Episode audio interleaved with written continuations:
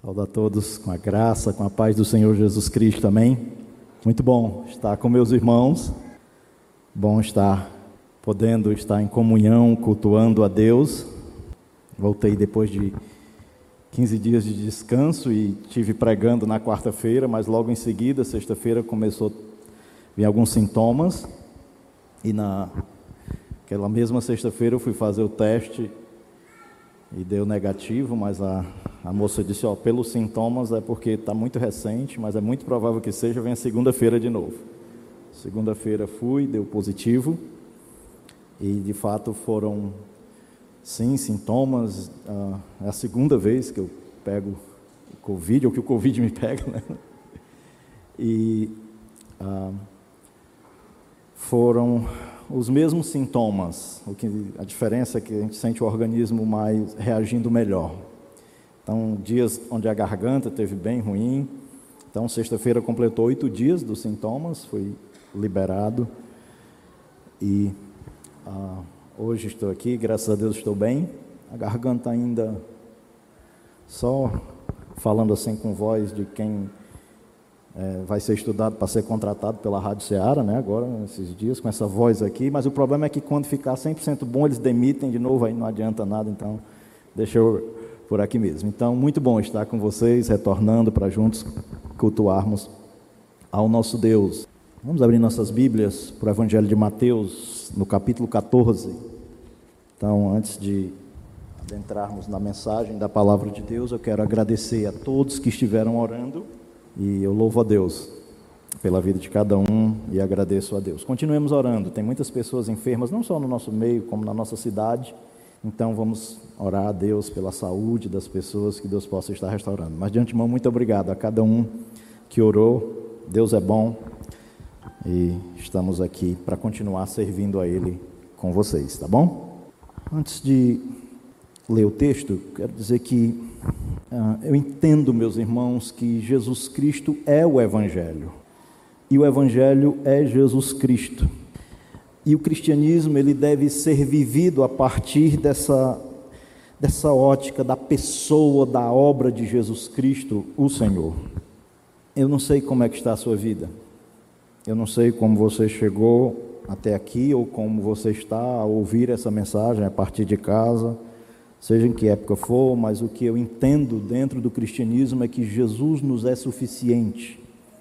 Ele nos é suficiente para tudo o que nós precisamos na vida cristã. Então, como eu disse, o cristianismo deve ser vivido a partir da pessoa e obra de Cristo. E nesse evangelho de Mateus, aqui, a partir do versículo 22 até o 33, nós vamos ler esse texto, e salta para mim uma verdade a respeito da pessoa de Jesus. É a verdade de, do Jesus que estende a mão. É esse o título dessa mensagem que eu quero trazer nessa noite, nessa perspectiva de que, uh, olhando para a pessoa de Jesus Cristo, muito obrigado, irmão João Batista, nós podemos ver nesse texto um Jesus pronto a estender a mão aos seus. E nós vamos, a partir disso, ah, está lendo esse texto de Mateus capítulo 14, versículo 22 ao 33, acompanhe comigo.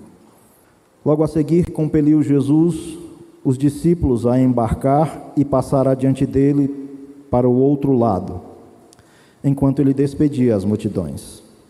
E despedida as multidões, subiu ao monte a fim de orar sozinho. Em caindo a tarde, lá estava ele só. Entretanto, o barco já estava longe, a muitos estádios da terra, açoitado pelas ondas, porque o vento era contrário. Na quarta vigília da noite, foi Jesus ter com eles andando por sobre o mar. E os discípulos, ao verem-no andando sobre as águas, ficaram aterrados e exclamaram: É um fantasma! E tomados de medo, gritaram. Mas Jesus imediatamente lhes disse: tem de bom ânimo, sou eu, não temais. Respondeu-lhe Pedro e disse: Se és tu, Senhor, manda-me ter contigo por sobre as águas. Ele disse: Vem. E Pedro, descendo do barco, andou por sobre as águas e foi ter com Jesus. Reparando, porém, na força do vento, teve medo e, começando a submergir, gritou: Salva-me, Senhor! E prontamente, Jesus, estendendo a mão, tomou-o e lhe disse: Homem de pequena fé, por que duvidaste? Subindo ambos para o barco, cessou o vento. E os que estavam no barco o adoravam, dizendo: Verdadeiramente és filho de Deus. Antes de orar, eu queria ler novamente o versículo 31 que diz assim: E prontamente Jesus, estendendo a mão, tomou e lhe disse: Homem de pequena fé, por que duvidaste? Vamos orar? Pai, muito obrigado, Senhor. Muito obrigado por Jesus Cristo, ser o nosso Senhor, nosso Salvador, a quem, aqueles, o, a quem o Senhor enviou para morrer por nós, mesmo sendo nós ainda pecadores. Obrigado, Senhor, porque tudo que nós precisamos para viver a vida cristã, para termos a vida eterna, para ter verdadeiramente vida, nós temos na pessoa de Jesus, nos seus ensinamentos, na Sua palavra. Agora, Senhor, pedimos que por meio dela o Senhor venha falar ao nosso coração nesta noite e ao coração de cada um que está ouvindo a Sua palavra. Venha nos fortalecer, Senhor, venha nos edificar, venha nos transformar, venha, Senhor, agir no nosso meio por meio da pessoa do Senhor Jesus Cristo. E é no nome dele que nós oramos. Amém e amém. Esse versículo 22 começa dizendo logo a seguir. Esse logo a seguir uh, é porque tem algumas coisas que antecederam esse acontecimento aqui, onde Jesus Cristo vai ao encontro dos discípulos e andar sobre as águas. Esse texto de Mateus capítulo 14, versículo 22 em diante, também é narrado uh, tanto em Marcos, capítulo 6, quanto no Evangelho de João, também no capítulo 6. Mas uh, somente Mateus relata esse, essa parte na, onde Pedro vai pedir a Jesus que vá ao encontro dele.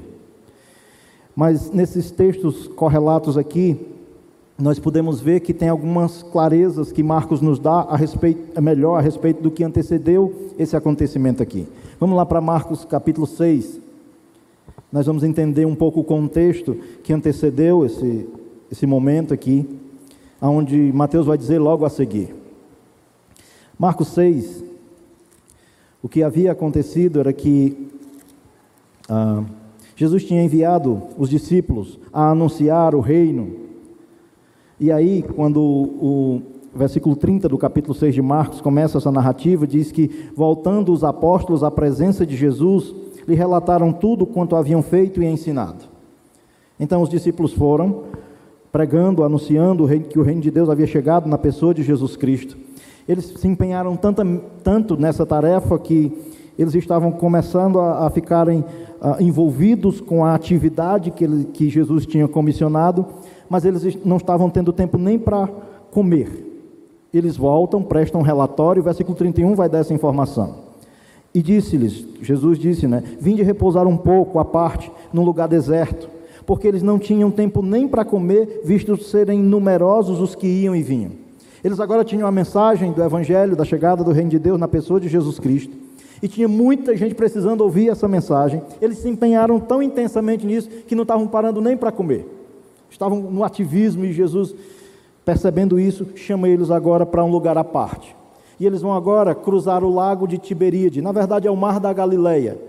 Era um mar imenso 19 quilômetros assim, a parte mais comprida dele, 13 quilômetros a parte mais extensa de largura. Era um enorme ah, lago com características de mar na região da Galileia.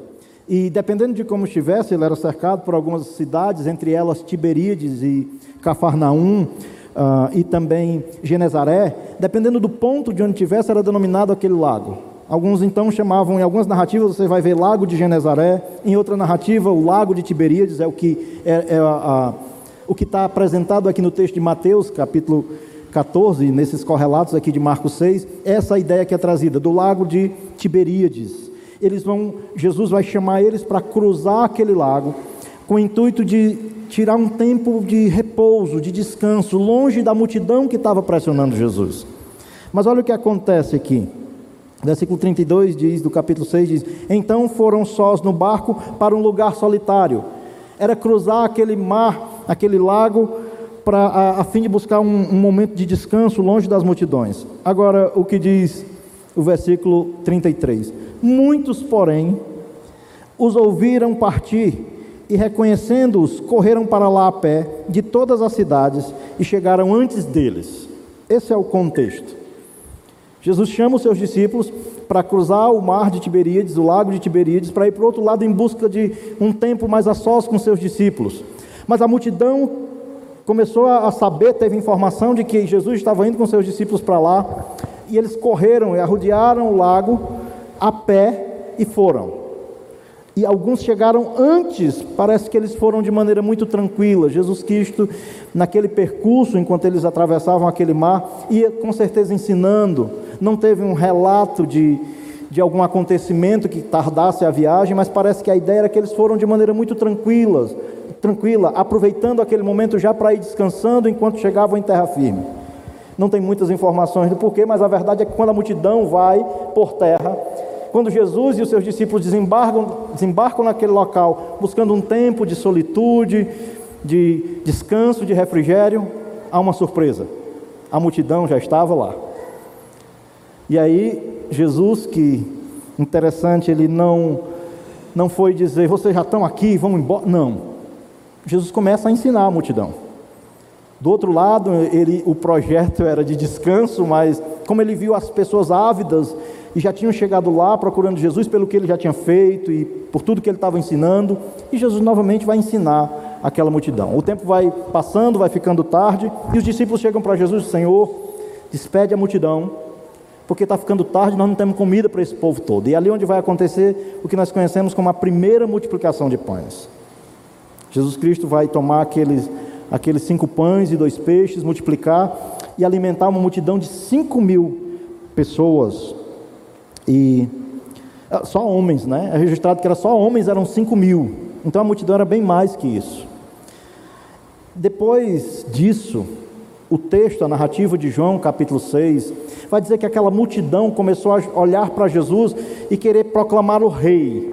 É a narrativa de João, do Evangelho de João, no capítulo 6, vai mostrar isso. E Jesus sim veio estabelecer o seu reino, mas o reino de Jesus é um reino espiritual, era o reino de Deus sendo estabelecido na terra. E o que eles queriam era um rei político. E Jesus entende a sua missão e entende que não era este o propósito dele. E aí Jesus vai agora, vamos voltar para o capítulo 22 para retomarmos dentro desse contexto. Aliás, Mateus capítulo 14, versículo 22, diz que logo a seguir compeliu Jesus os discípulos a embarcar e passar adiante dele para o outro lado, enquanto ele despedia as multidões. Aqui a expressão é compeliu Jesus os discípulos. Porque a, a ideia aqui é compeliu, a ideia de que ele deu uma ordem. Passem para o outro lado, vão adiante de mim. A ideia aqui é de, vão que depois eu vou.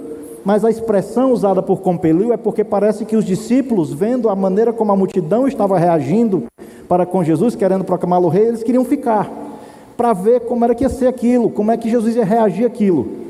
Parece que eles queriam ficar, parece que estavam meio que entrando na onda da multidão, dessa expectativa de Jesus ser proclamado rei, mas um rei político. Jesus diz: vão. E aí a ideia de compeliu é que ele dá uma ordem, diz: entrem no barco de novo e voltem, que depois eu vou encontrar vocês. Era como que Jesus resolvendo aquela situação. Primeiro ele tira os discípulos de perto dele, manda eles entrarem no barco e voltar. E aí Jesus vai despedir a multidão, é o que o versículo 22 ah, diz. Logo a seguir, compeliu Jesus os discípulos a embarcar e passar adiante dele. Essa expressão adiante dele é, dava, trazia a ideia de que vão na frente, que depois eu vou encontrar vocês.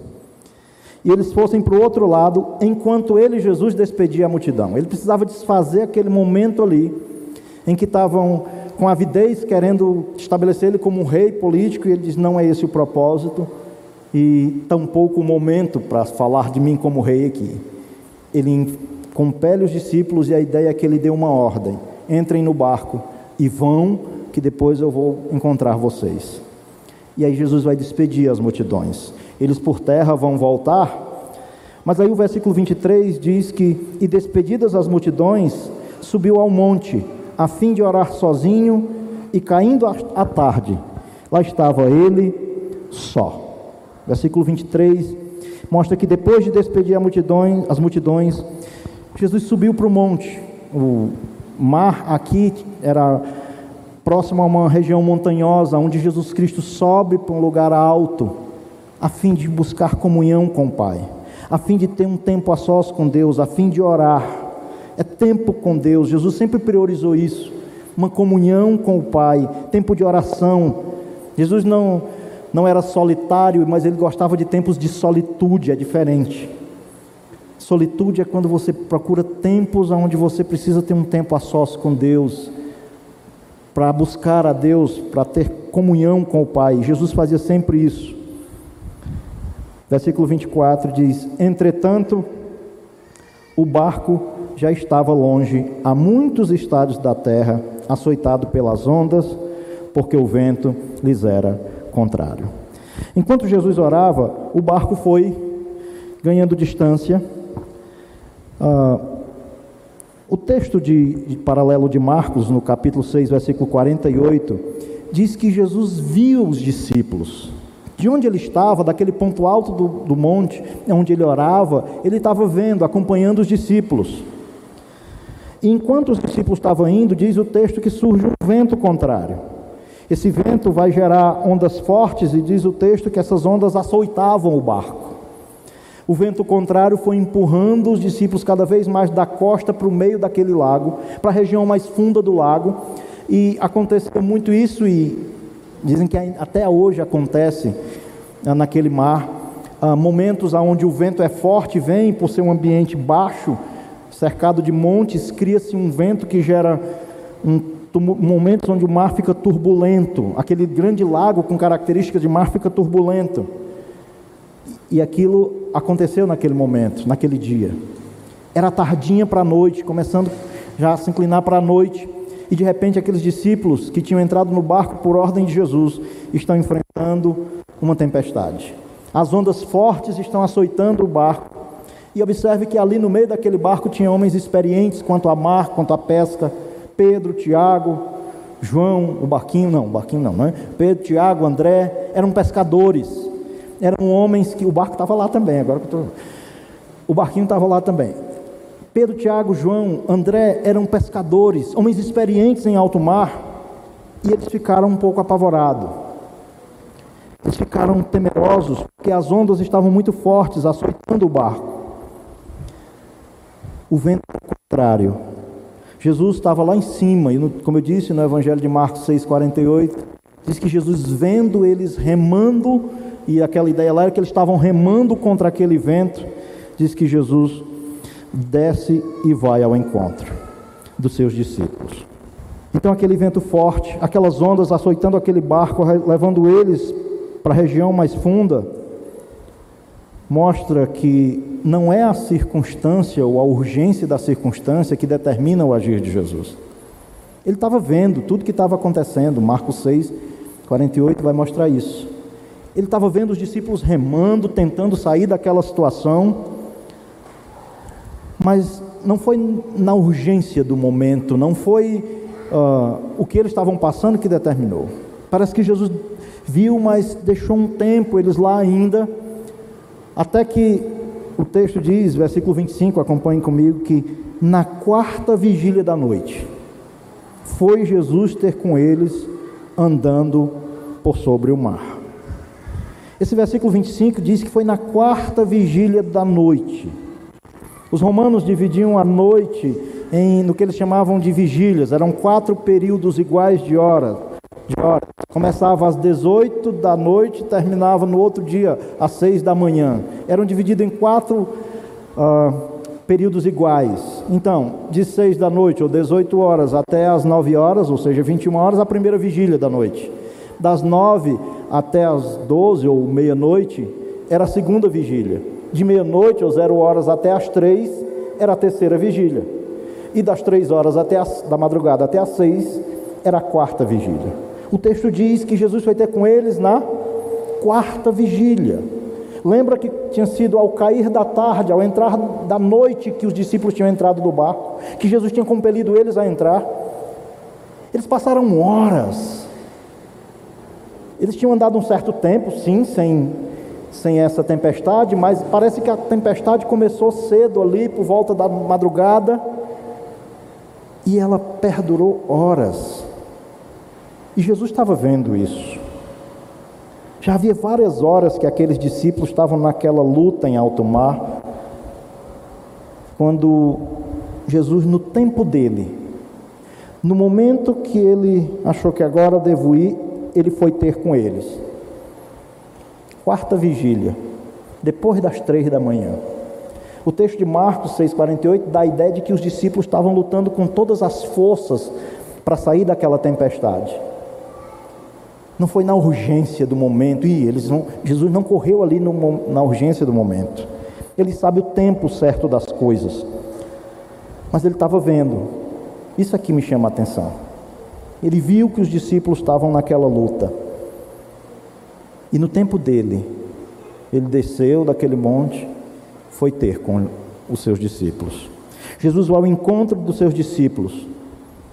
E eu acho interessante que Jesus estava vendo tudo aquilo. Às vezes nós temos a tendência de perguntar: Senhor, o senhor não está vendo o que eu estou passando? Ele está vendo. Senhor, o senhor não está vendo a minha situação, as minhas circunstâncias? Eu posso lhe dizer que ele está vendo. A palavra do Senhor diz em Provérbios 15, 3, que os olhos do Senhor estão em todo lugar, contemplando os maus e os bons. Ele é onipresente, o nosso Deus. Ele vê. No Salmo 34, versículo 15 diz que os olhos do Senhor repousam sobre os justos e os seus ouvidos estão abertos ao seu clamor. Os olhos do Senhor veem as lutas dos seus e os ouvidos deles estão atentos ao clamor dos seus filhos, dos justos. Agora, a maneira dele agir, a hora dele agir, depende dele. É ele que é soberano, ele sabe o momento certo de agir no meio das circunstâncias da vida. E no momento dele, Jesus, ele vai na terceira, na quarta vigília da noite, depois das três da manhã, Jesus vai ao encontro dos seus discípulos, e é interessante a maneira como Jesus vai. Ele vai andando sobre o mar, é o que diz aqui no versículo 25. Na quarta vigília da noite, foi Jesus ter com eles andando por sobre o, o mar. Jesus vai caminhando sobre as águas. Jesus aqui vai contrariando várias leis da física, dentre elas, ele está contrariando a lei da gravidade, a lei da densidade, qualquer corpo pesado colocado sobre a água, ele afunda. Mas quem está andando sobre as águas aqui é Jesus e Jesus é Deus. Ele é o Criador de todas as coisas. Jesus é Deus e nós vamos ver ele falando isso mais adiante aqui nesse texto. Quem está indo ao encontro dos seus discípulos é Jesus, o Deus encarnado, aquele que se fez carne e habitou entre nós cheio de graça e de verdade. Jesus 100% homem, mas 100% Deus. Ele veio a essa terra e como Deus, criador de todas as coisas, ele meio que contraria a lógica humana mas ele mostra aqui o seu poder sobre todas as coisas, inclusive sobre a natureza, porque ele é Deus e, como Deus, tem poder sobre toda a criação. Interessante que quando ele vem andando por sobre as águas, vai ser a reação dos discípulos. Versículo 26 diz assim: E os discípulos, ao verem-no andando por sobre as águas, ficaram aterrados e exclamaram: É um fantasma! E tomados de medo, gritaram. A reação dos discípulos é que eles ficam assustados. Aqui a ideia de aterrados é realmente apavorados, tomados de medo. Eles gritam: Oh, é um fantasma! E interessante que, como eu disse, era comum esse, esse, esses ventos tempestuosos nesse mar de Tiberíades, nesse lago de Tiberíades. a um ponto de alguns, algumas embarcações terem afundado, pessoas terem morrido ali em, em alto mar, pescando, ou dentro desse lago, pescando. O lago era extenso, extremamente extenso. E histórias meio que aquelas que a gente poderia chamar hoje histórias de pescador, era que alguns que foram pescar viram almas, fantasmas, e supunham ser almas daqueles que morreram lá, e não sabe se, se era bem isso, essa história que corria entre os pescadores de que naquele lago tinham fantasmas. A verdade é que eles ficaram com muito medo. E quando eles veem que Jesus vem andando sobre as águas, eles não imaginam ser Jesus. Eles pensam que é um fantasma. Eles estavam apavorados pela circunstância que eles estavam vivendo, da tempestade açoitando o barco, e agora estavam vendo alguém vindo ao encontro deles. E eles ficam espantados, cheios de medo. Nós temos que ter muito cuidado com essa questão do medo, né? O medo ele ele muitas vezes ele ressalta uma falta de confiança em Deus. O medo é um sentimento que aparece pós-queda em Gênesis capítulo 3, lembra? Quando Deus vai ao encontro de Adão e pergunta onde estás, ele disse: Eu vi a sua voz no jardim, tive medo e me escondi. E ali não é um medo de temor, porque o temor a Deus nos aproxima de Deus. É um medo mesmo. Um medo que faz com que ele fuja da presença de Deus. É um sentimento que passou a surgir pós-queda e que nós temos que ter cuidado com ele. Os discípulos aqui foram, a ideia é essa, tomados de medo, gritaram desesperadamente: é um fantasma. Versículo 27 vai vir a resposta de Jesus.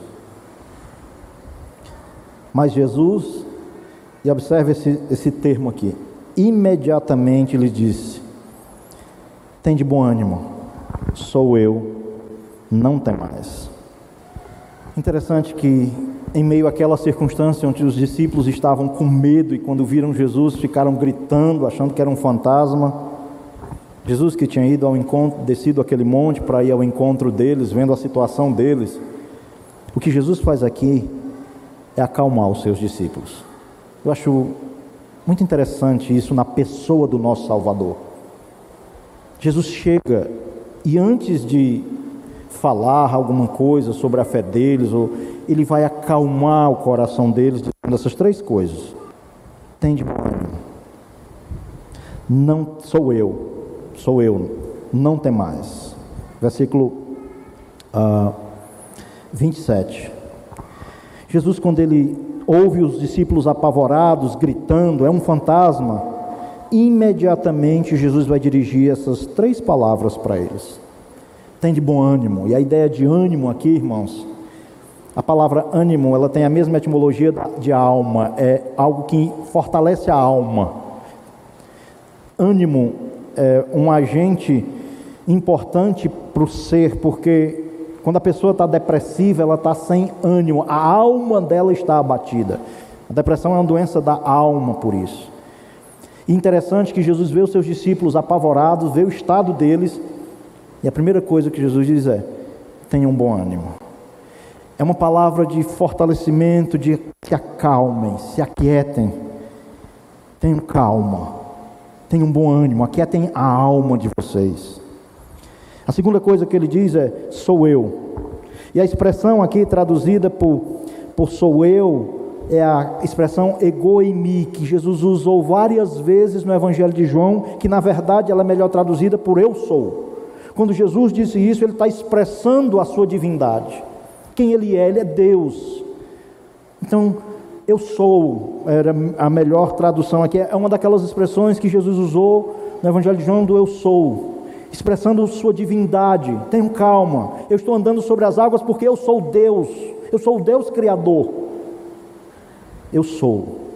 Aqui Jesus está não somente provando, andando sobre as águas a sua divindade, mas a palavra de Jesus, tenha um bom ânimo, sou eu, Jesus, o Deus vivo, o Yahweh, que se fez carne e veio salvar vocês. É o Deus vivo, o Deus verdadeiro, o eu sou.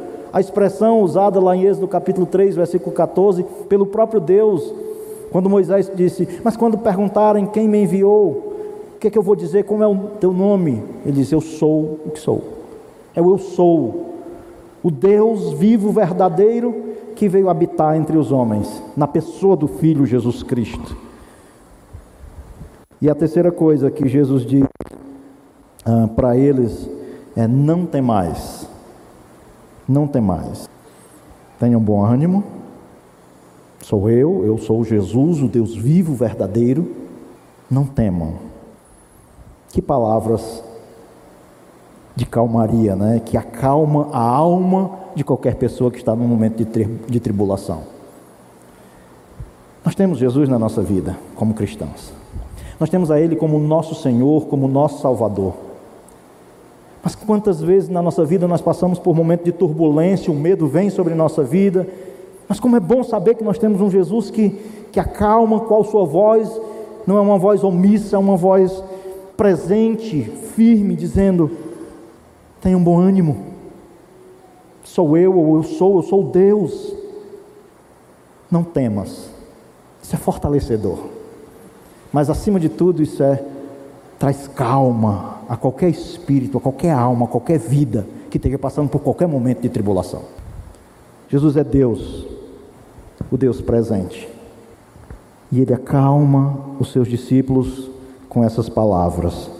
Nesse momento extremamente turbulento, onde eles estavam inseridos e envolvidos, eles ouvem a voz de Jesus dizendo: Tenham bom ânimo, sou eu, eu sou o Deus vivo, não temam. Agora os discípulos, acalmados pelo seu Senhor, com as palavras de Jesus dizendo: tenham bom ânimo, não temam, eu, eu, eu sou, né? não temam.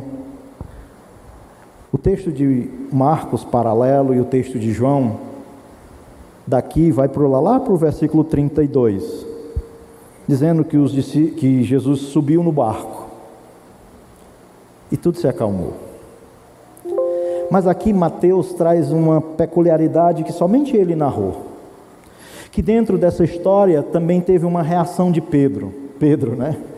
Pedro é interessante, é aquele reativo, aquele que sempre tinha umas coisas que de falar, de perguntar. E aqui Mateus narra que dentro desse texto teve uma reação de Pedro. Essa história de Pedro andar aqui sobre as águas somente Mateus vai narrar.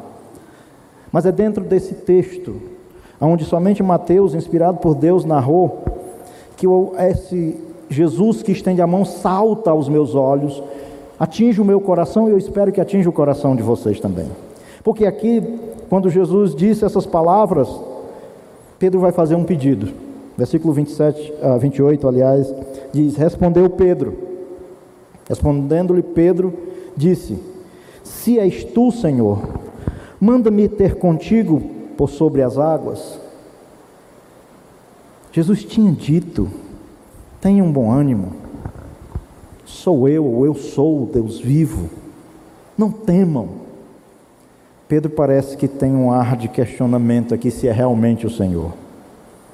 E ele vai dizer: Senhor, se é realmente tu, Senhor, e ele usa essa expressão aqui, se és tu, Senhor, se é o Senhor mesmo, se é tu és o Deus vivo mesmo, o nosso Senhor, manda eu ir ter contigo por sobre as águas.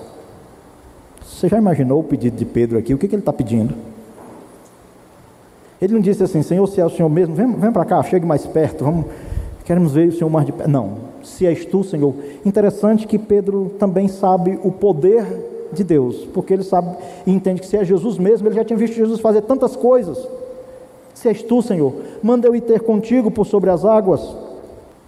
Esse é o pedido de Pedro. E Jesus vai dar uma ordem a Pedro, versículo 28. Aliás, 29. Ele disse, no caso Jesus, vem. Esse vem não é, pode vir, ou, então vem, Pedro, vem. Não. Aqui, essa expressão vem é que Jesus deu uma ordem. Então, vem, Pedro. Aqui é só, não é um, um então vem, né? É um vem, é uma ordem. Vem, Pedro. E diz o texto no versículo uh, ah, 29 que Pedro, descendo do barco, andou sobre as águas e foi ter com Jesus. Pedro ouve a voz do seu Senhor. Ele questiona sim, mas é um questionamento interessante. Se és tu, Senhor, manda eu ir ter contigo por sobre as águas. E quando Jesus diz vem, Pedro obedece. Pedro vai. E me chama a atenção aqui essa obediência de Pedro, aquela palavra declarativa de ordem de Jesus vem, me chama a atenção. Pedro desce do barco. Pedro começa a caminhar sobre as águas.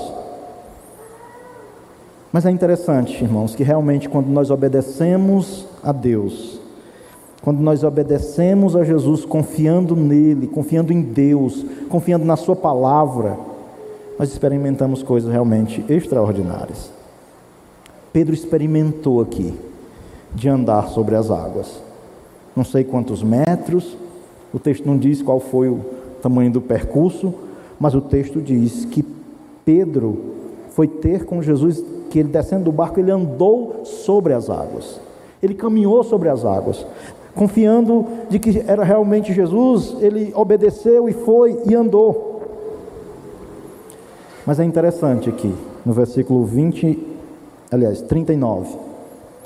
O texto diz: Reparando, porém, na força do vento, teve medo e, começando a submergir, gritou: Salva-me, Senhor. O tradutor João Ferreira de Almeida parece que era nordestino, né? Reparando, você já viu essa expressão? Repare aqui, repare esse negócio aqui reparando, porém, a ideia é essa mesmo, é de olhar.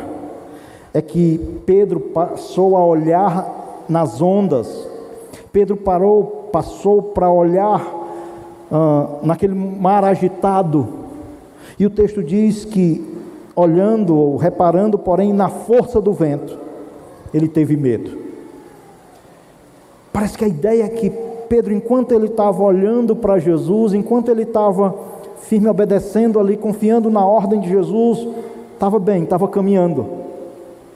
Mas parece que ele tira o olhar de Jesus e olha ao seu redor nas circunstâncias que o cercam, no vento, nas ondas, e tem uma reação em Pedro, ele passa a ter medo. O mesmo sentimento que eles tinham tido antes quando estavam no meio daquela turbulência e viram Jesus e disseram: "É um fantasma", eles estavam com medo. Jesus parece que tinha, oh, Pedro parece que tinha esquecido um pouco o medo e tinha caminhado confiante no que Jesus tinha dito: vem. Mas agora novamente o medo entra no coração de Pedro. Ele começa a olhar a força das ondas, o vento ao seu redor, e o texto diz claramente que começando a submergir, Pedro começou a afundar. É importante, irmãos, lembrar que nós não estamos falando de um homem inexperiente com essa questão de alto mar. Pedro era pescador, a vida dele antes era essa, de viver em alto mar pescando, e todo bom pescador é também um bom nadador.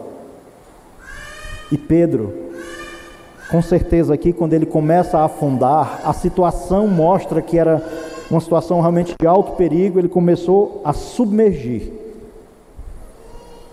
Mas algo fantástico aqui acontece Pedro. Pedro vai clamar para Jesus. Pedro, que quando olhou ao seu redor, começou a submergir, ele tirou o olhar de Jesus. E a vida cristã, seja qual for a turbulência da vida, a circunstância da vida, meus irmãos, o nosso olhar deve estar firme para Jesus. Não é o que o autor de Hebreus, no capítulo 12, nos diz? Abra sua Bíblia em Hebreus, capítulo 12. Hebreus 12, uma informação assim muito profunda que Hebreus 12 é depois do 11. E o 11 narra os heróis da fé, não é?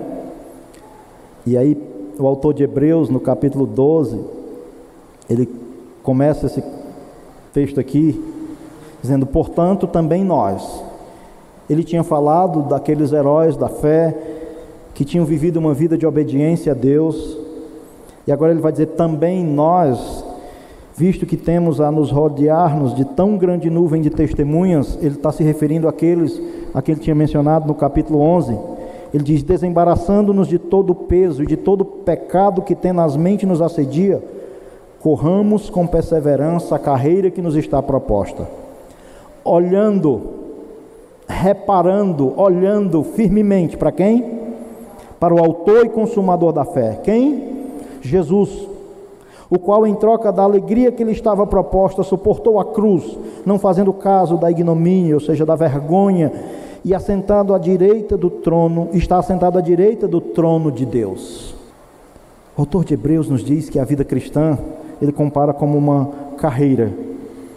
E essa carreira que nos está proposta, nós devemos corrê-la olhando, e não é olhando displicentemente não é olhando esporadicamente. Versículo 2 diz que é olhando firmemente para o Autor e Consumador da fé, Jesus. A vida cristã deve ser vivida assim. A vida de uma pessoa deve ser vivida olhando para Cristo, Cristo sendo a nossa referência. Eu estava conversando com minha esposa essa semana e dizendo isso, minha filha, a gente lê tanta coisa e vê, e tem tantas nuances dentro do cristianismo, e eu sei que é muita coisa que envolve a vida cristã. Mas eu disse para ela, mas tem que ter um cerne, tem que ter um, um rumo, tem que ter um norte para que a gente, até como, para que eu como pastor, eu como um, um ministro de Cristo, para que eu não me perca, para que a gente não acabe dando importância àquilo que não é o mais importante. E o fio, o norte, a, a régua é Cristo. É mais ou menos isso que eu estava conversando com ela, minha filha. Tem que ter um, um, um direcionamento para que o cristianismo, embora ele tenha várias nuances da vida cristã, nós temos que nos firmar, calcar cada vez mais em algo. Tem que ter um, uma coisa, que tudo gira em torno disso. E eu disse: não é uma coisa, é uma pessoa, filha. É Jesus. E o autor de Hebreus está dizendo isso. Que a vida cristã deve ser vivida olhando firmemente para o autor e consumador da fé. Foi na hora que Pedro olhou para as circunstâncias que ele começou a naufragar, submergir. Foi na hora que ele olhou para a força dos ventos. E talvez a vida cristã é assim. Quando nós olhamos para as pessoas que são falhas, pecadoras, ou quando nós olhamos para as circunstâncias, o nosso ânimo se abate. Muitas vezes nosso coração é tomado de medo, porque abate a nossa confiança, mexe com a nossa fé. Mas é algo tão simples. É porque nós acabamos tirando o olhar com firmeza de Cristo. É nesse rumo que nós devemos caminhar, olhando firmemente para o Autor e Consumador da fé, Jesus Cristo. Estude, veja várias nuances da vida cristã, sim, mas em todas elas nunca perca de vista aquele a quem nós devemos direcionar o nosso olhar, o nosso foco, empenhar nossa vida é em Cristo, na pessoa dele, aprendendo dele, que é manso e humilde de coração, para que nós venhamos a encontrar descanso para a nossa alma. Senão começa a se tornar um fardo, um peso. É olhando para Cristo. Pedro tirou o olhar de Cristo. Olhou para as circunstâncias, começou a naufragar. Mas algo me chama a atenção em Pedro aqui mesmo naufragando, mesmo tendo olhado para as circunstâncias, vamos voltar para Mateus 14, caminhar para o encerramento aqui. Mesmo submergindo, com medo e submergindo, Pedro dá um grito em direção a Jesus. E a expressão aqui é muito interessante. Salva-me, Senhor. Pedro submergindo, ele agora ele volta para Jesus e olhando para Jesus. Agora é como aquele que está, sobe, desce, vendo que está afundando e grita: Senhor, salva-me. E diz o texto que, versículo 31, que é o centro do que eu entendo ser esse texto. E prontamente, e prontamente. Essa expressão e prontamente fala muito da pessoa do nosso Senhor, do nosso Salvador Jesus Cristo. E prontamente Jesus estendendo a mão, tomou-o e lhe disse: Homem de pequena fé, por que duvidaste? Jesus vai no cerne do coração de Pedro, dizendo que o problema estava na fé, de que ele duvidou, lembra? no versículo 30, que a narrativa diz que Pedro teve medo, e o medo, segundo o que Jesus vai tratar com Pedro, passa por uma questão de dúvida. E o que é a fé, conforme Hebreus capítulo 11, versículo 1? Fé é a certeza das coisas que se esperam, é a convicção de fatos que se não veem. Então, medos, dúvidas, não comungam com fé. Jesus vai para Pedro e diz: Homem de pequena fé. Mas antes de dizer homem de pequena fé, o que é que Jesus fez com Pedro? Estendeu a mão. Esse é o nosso Senhor. Esse é o nosso Salvador. Pedro clamou: Senhor, salva-me. E Jesus não foi dar sermão logo em Pedro, dizendo assim: Pedro, rapaz, mas rapaz, não sei se eu. Pedro, tanta coisa que tu me viu fazer, não foi eu, tu, eu não disse para tu vir, tu vinha andando, estava tudo, mas Pedro, não. Jesus prontamente, imediatamente, Pedro clama a Jesus e Jesus estende a mão, agarra Pedro e puxa Pedro. E aí ele vai dizer: Homem de pequena fé. Agora, se o cara que diz, Senhor, se és tu mesmo, me manda ir ter contigo. Jesus diz, vem, e o cara vai. Se esse é um homem de pequena fé, o que dizer dos que ficaram no barco e nem coragem de dizer isso tiveram? Já pensou nisso? Se Pedro que diz, Senhor, me manda ir ter contigo, e vai e anda, se o homem que andou sobre as águas, Jesus chama ele de homem de pequena fé, o que ele diz de nós muitas vezes na nossa vida, né? O que, que ele, como é que ele nos vê a nossa fé muitas vezes? O que dizer dos discípulos que ficaram lá tudo em caladinho, né? Eu me lembro da, da, daquele memezinho da mulher, né? Então tudo caladinho, parece que perderam foi a língua. Os discípulos ficaram caladinhos, foi só Pedro que falou.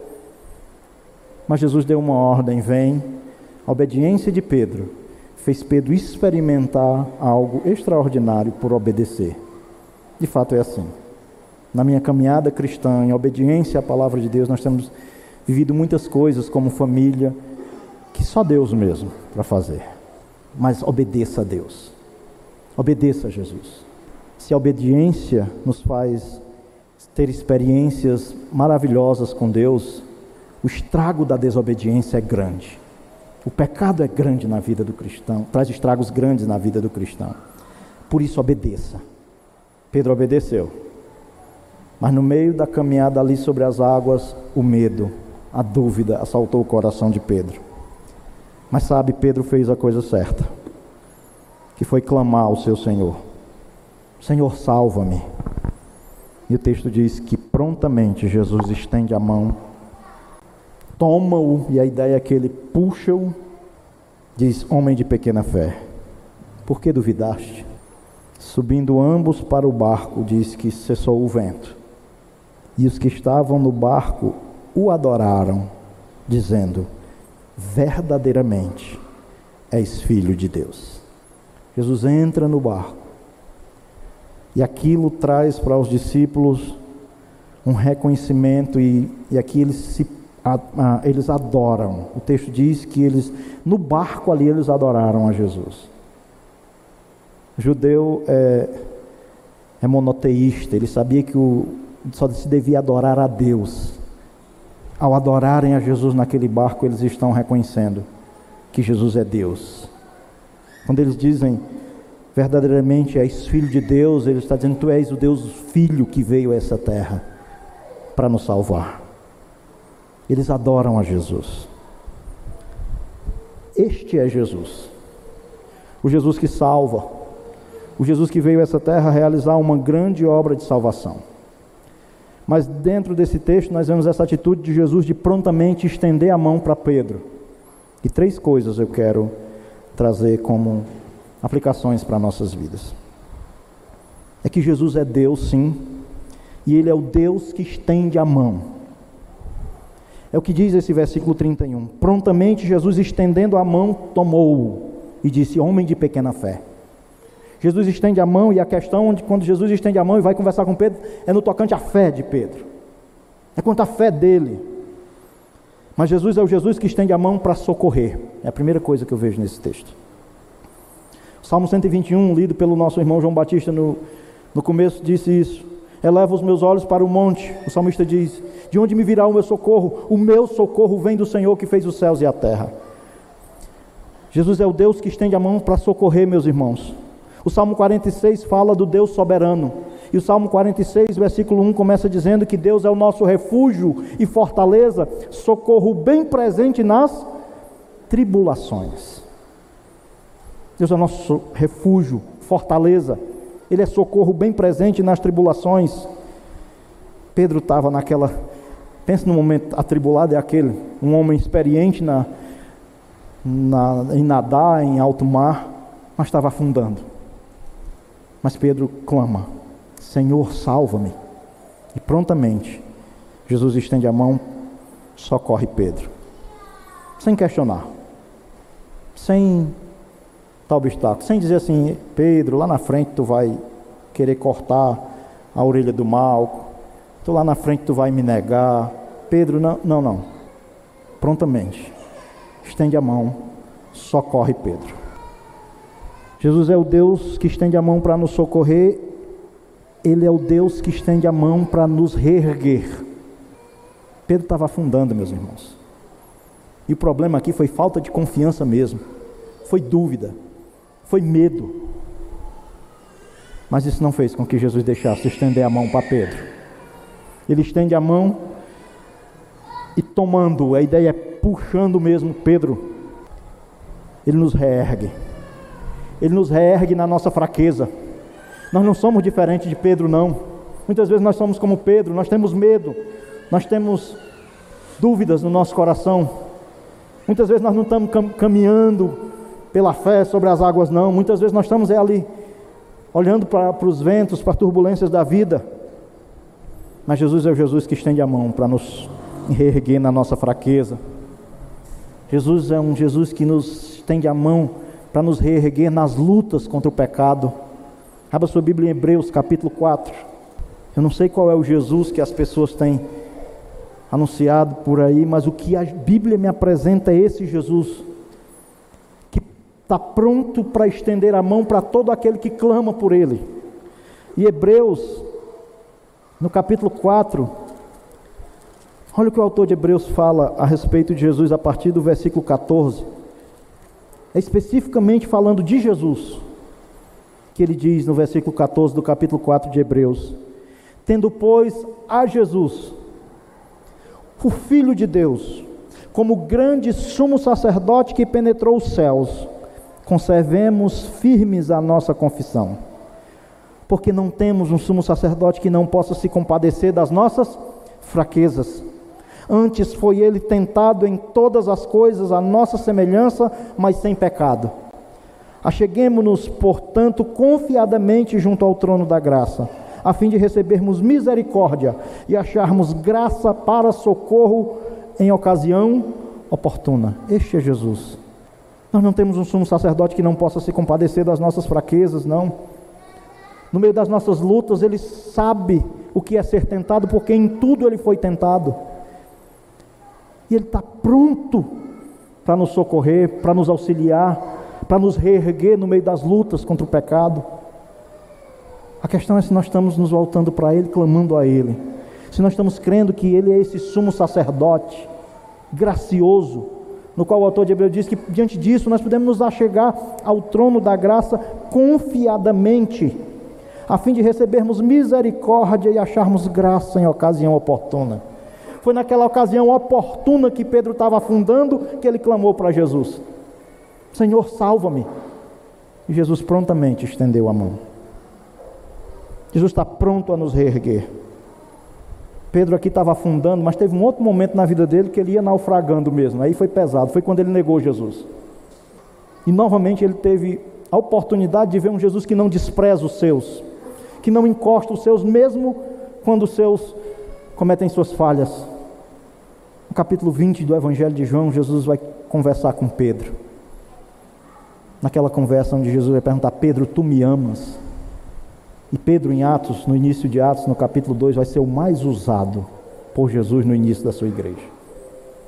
Porque Jesus é o Jesus que estende a mão para reerguer, para restabelecer, para usar para a glória dele, para que não haja glória nenhuma para o homem. Ele é aquele que está pronto a estender a mão para reerguer você, para reerguer a sua vida espiritual, para te reerguer na luta contra o pecado, para reerguer o seu casamento, para reerguer a sua vida cristã. Olhe para Jesus, não tire os olhos de Jesus e clame por Ele, porque Jesus está pronto para estender a mão para te reerguer, como fez com Pedro quando ele estava submergindo. E por fim, Jesus é o Deus que está pronto para salvar. Foi essa a palavra de Pedro: Senhor, salva-me. Porque o que ia acontecer com Pedro é que ele iria morrer ali. Se Pedro morre ali, ele não tinha experimentado o Pentecostes do Espírito Santo descer sobre ele. Pedro aqui ainda estava ainda cheio de dúvidas. Foi depois que ele subiu no barco que eles adoraram ele, reconhecendo que realmente ele era o filho de Deus. Mas quando Jesus, Pedro clamou a Jesus, disse: Senhor, salva-me. Ele viu um Jesus que estende a mão. Que Pedro ali, por mais que ele fosse um bom nadador e bom pescador, ele ia afundar, ele ia morrer. Mas Jesus estende a mão. Toma Pedro, reergue Pedro. Pedro foi salvo da morte. Mas lá naquela cruz, quando Jesus morreu, realizando seu sacrifício, para trazer salvação e vida eterna. Ele livra o ser humano da morte eterna. Ele é o único que pode livrar o ser humano da condenação eterna. Romanos capítulo 10, o apóstolo Paulo diz isso: que nós podemos clamar, e que todo aquele que clamar o nome do Senhor será salvo. Romanos 10, a partir do versículo 8, ele diz: Porque se diz, a palavra está perto de ti, da tua boca e no teu coração. Isto é a palavra da fé que pregamos. Se com a tua boca confessares Jesus como Senhor, e em teu coração creres que Deus o ressuscitou dentre os mortos, serás salvo. Porque com o coração se crê para a justiça e com a boca se confessa a respeito da salvação. Porquanto a Escritura diz: todo aquele que nele crê não será confundido. Pois não há distinção entre judeu e grego uma vez que o mesmo é o Senhor de todos, rico para com todos os que o invocam. Porque todo aquele que invocar o nome do Senhor será salvo. Como, porém, invocarão aquele em quem não creram? Como crerão naquele em quem nada ouviram? E como ouvirão se não há quem pregue? E como pregarão se não forem enviados? Como está escrito: Quão formosos são os pés dos que anunciam coisas boas. Eu comecei essa pregação dizendo que Jesus é o Evangelho e o Evangelho é Jesus. Paulo diz que conformosos são os pés dos que anunciam o Evangelho, as boas novas de Cristo, porque Jesus Cristo está pronto para estender a mão para salvar todo aquele que invocar o seu nome. Pedro clamou: Senhor, salva-me. E ali ele foi salvo da morte física. Mas depois através do sacrifício de Cristo na cruz, Pedro pôde experimentar o Jesus que salva da morte eterna. E lá em Atos capítulo 2, ele proclamou esse Jesus. Esse Jesus que tem sido anunciado aqui. Que é o Jesus que é o Deus que estende a mão para socorrer no momento de aflição, de luta, de turbulência. Um Jesus pronto para estender a mão para nos reerguer nos momentos em que fraquejamos ou que estamos numa luta contra o pecado ou contra as nossas fraquezas mas o Jesus também que está pronto para salvar todo aquele que invocar a Ele. Que você não vá nessa noite para casa sem ter se deparado com essas verdades a respeito de Jesus. O Jesus que estende a mão para socorrer, o Jesus que estende a mão para reerguer, o Jesus que estende a mão para salvar. Somente nele há salvação, a vida eterna. Vamos curvar nossas cabeças, vamos orar. E como eu disse, eu não sei como você chegou até aqui. Mas esse é Jesus. O Jesus apresentado neste Evangelho. O Jesus que tem poder, porque Ele é Deus. Poder para socorrer, poder para reerguer, acima de tudo, poder para salvar. E só nele há salvação. Se você reconhece que é um pecador, se você quer reconhecer nessa noite a Jesus como Salvador de sua vida, Se você reconhece que é um pecador e nos seus pecados você está morto espiritualmente, e a condenação sobre os seus pecados virá se você não recorrer a Jesus. E você deseja, reconhecendo que é um pecador, confessar Jesus nessa noite. Faça isso. Faça isso, talvez com uma atitude, fique de pé ou diga: Eu não posso morrer nos meus pecados, porque eu sofrerei a condenação que os meus pecados trazem. Mas eu quero reconhecer Jesus. Mas que você, por qualquer momento que você esteja passando na vida cristã, nunca tire o olhar de Jesus. E se você está passando por uma luta, ou no pecado, ou na de frieza espiritual, clame por Jesus. Grite como Pedro: Senhor, salva-me. E você vai ver um Jesus pronto para estender a mão, lhe reerguer e lhe socorrer.